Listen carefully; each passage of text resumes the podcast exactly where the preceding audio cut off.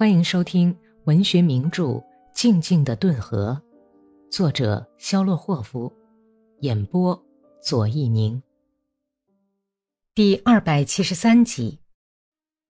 傍晚，格里高利在院子里收拾耕地用具，检查播种机的漏斗。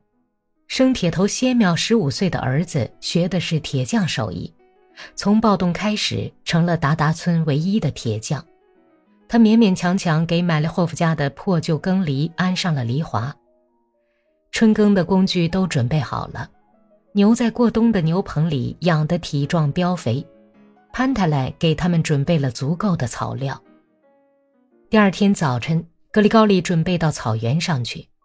伊利尼奇娜和多尼亚什卡头天夜里就升上了炉子，为了给黎明以前去耕地的人准备好饭食。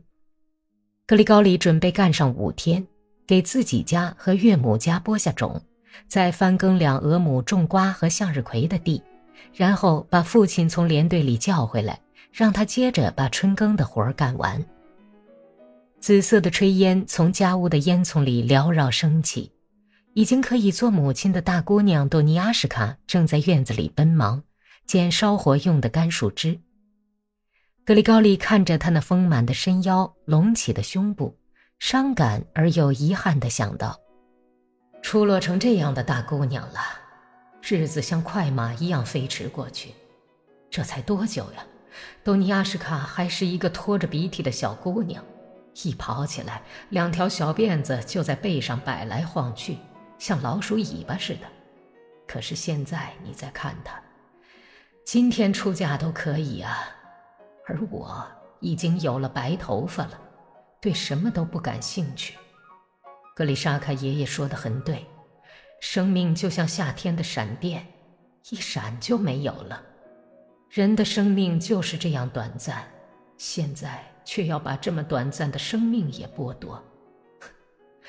叫你的鬼把戏都见鬼去吧！要杀要砍，你就快来吧。达利亚走到格里高利跟前来。彼德洛死后，他很快就恢复了原来的样子。起初，他非常悲伤，满面憔悴，似乎都显老了。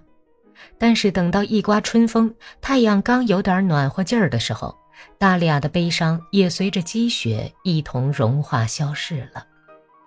他那显得有点长的脸颊上露出了淡淡的红晕，一度暗淡无光的眼睛又亮了。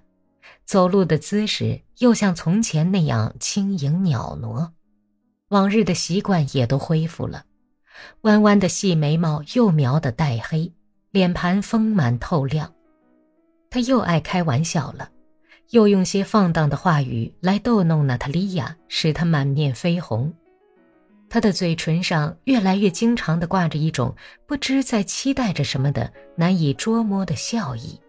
欢欢喜喜的活下去的意志占了上风。他走到格里高利跟前，含笑站住，美丽的脸上散发出醉人的黄瓜油气味。格里申卡，也许我能帮你干点什么吧？什么忙也不用你帮。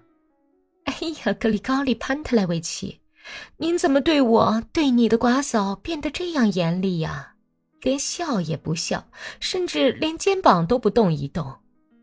去做饭吧，你这个不饶人的尖嘴婆！哎呀，用不着我帮忙了。去帮帮娜塔莉亚嘛！你看看米沙特可跑得浑身脏成什么样子了，真是岂有此理！你们养孩子，倒要我去给你们的孩子洗涮吗？这也太不像话了！你那位娜塔莉亚像只会养小崽的母兔子，她还要给你生上十来个。个个都要我给他们洗洗涮涮，那不把我的胳膊都累断了才怪呢！够了，够了，滚开！格里高利潘特莱维奇，您现在可是村子里唯一的可以让全村婆娘们看看的哥萨克了。您别赶我，让我从老远看看您那迷人的小黑胡子也好啊！格里高利哈哈笑了，把披散下来的头发从汉室的额角上甩到后头去，说道。哼，你真是个厉害娘们儿，逼得罗怎么跟你过来着？你是不达目的绝不罢休。那是当然了，达利亚很自豪地承认说：“用调皮的眯缝着的眼睛看着格里高利，故意装出害怕的样子，回头瞅了瞅家屋。呃，嗨，我觉得好像是娜塔莉亚出来了。你这个老婆醋劲儿怎么这么大？太不像话了！昨天吃午饭的时候，我看了你一眼，他的脸色立刻就变了。昨天有几个年轻的娘们儿跟我说：“哎呀，这算什么道理嘛？村子里一个哥萨克也没有，可是你们家的格丽什卡却能回来探亲，一步也不离开老婆。那我们怎么活下去呀？虽说他受了伤，跟从前比起来只剩了一半了，我们哪怕跟着半个人玩玩，也心满意足了。请你转告他。”夜里不要在村子里乱窜，否则叫我们抓住的话，可要倒霉了。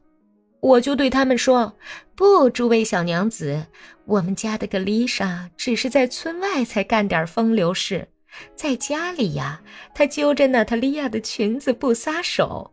不久前，她已经变成我们家的圣徒了。”好啊，你这条母狗，格里高利笑着，没有恶意地说。